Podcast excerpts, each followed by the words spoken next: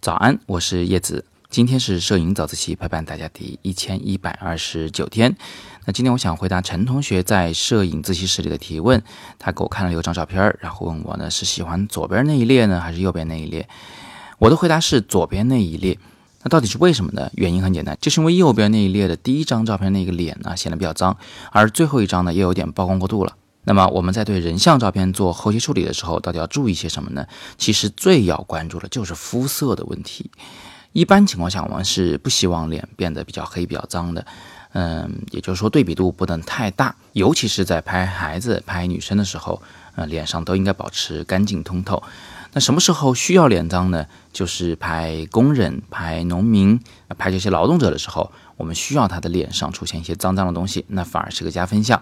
好，那除了脏以外啊，其实我们还很怕脸呢变得灰灰的，也就是饱和度不够。如果饱和度不够呢，我们就会觉得这张脸呢没什么血色。不过这些都比不上肤色偏冷来的恐怖。那如果一个人的脸呢里面带着一种铁青色啊，甚至有点发蓝发绿，那这个简直就是太吓人了。所以在给人像照片做后期处理的时候，不管是调整曝光、调整对比度，还是调整颜色。都要注意肤色的问题。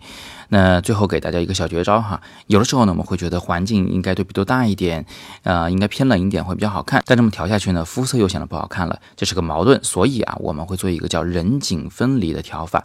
把人的那个区域呢，按照肤色来做这个最佳的处理；把环境呢，就按照风景照的调法来调整。那两者只要差异不太大啊，还能融合在一起，这个照片看上去呢就更好看一些。好，那今天我们先聊到这里。那如果你也想像陈同学一样，让我来仔细的点评你的作品呢？你可以扫描下方的绿色二维码进入摄影自习室。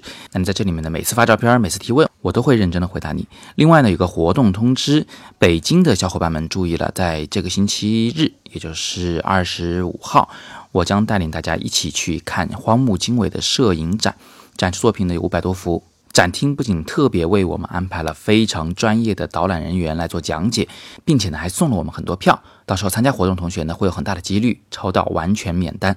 具体的活动和展览的详情，你可以点击今天的微信公众号“摄影早自习”的二条来进行了解。